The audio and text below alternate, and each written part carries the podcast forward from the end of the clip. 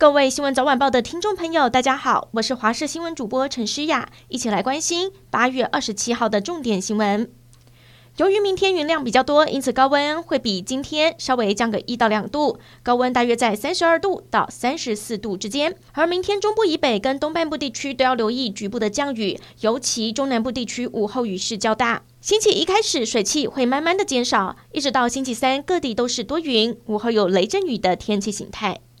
乱来关心，农历七月鬼门关前夕，南投五界一线天发生了游客失联的意外。台中清水区公所二十二名员工到一线天观光，五人失联，分别是四名公所员工和一名导游兼司机。搜救人员连夜搜救，今天上午在良久瀑布周围找到他们，全数获救。四名员工下山心有余悸，说待在山上过夜有野猪乱窜，吓得不敢睡。更有员工质疑导游不熟路况才会迷路。四人获救后，简信导游还困在深山，人没有立即的危险，搜救人员也组队上山要将他救下来。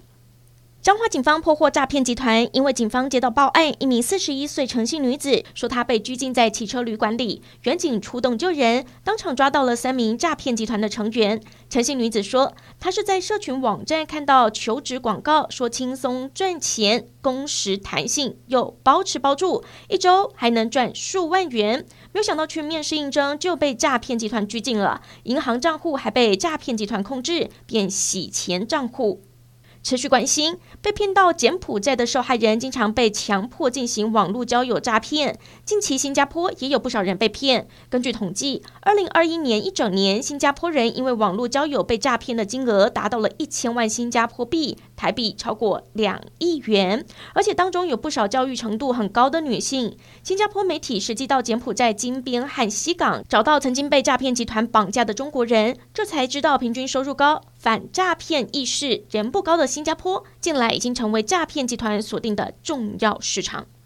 台湾的羽球一哥周天成今天在世界羽球锦标赛的男单四强赛，跟本届的大魔王，也就是世界排名第一、来自丹麦的安赛龙正面对决。虽然小天很积极防守，也不断使出往前的攻击，但世界球王的进攻更加犀利。周天成最后以十五比二十一、十七比二十一直落二吞败。虽然他最后以铜牌作收，但这已经是他生涯中在世锦赛最棒的表现。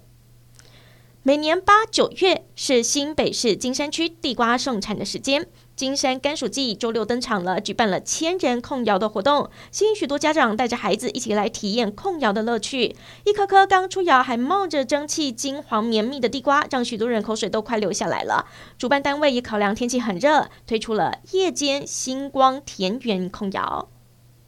国际消息：从六月中旬开始，南亚巴基斯坦受到了豪雨侵袭，三十年来最大的雨势，引发了洪水与土石流。联合国人道事务部门统计，至少九万五千栋房屋毁于这一波极端天气。而巴基斯坦官方也公布，到现在为止，超过九百人逝世，其中三分之一是孩童，伤亡惨烈。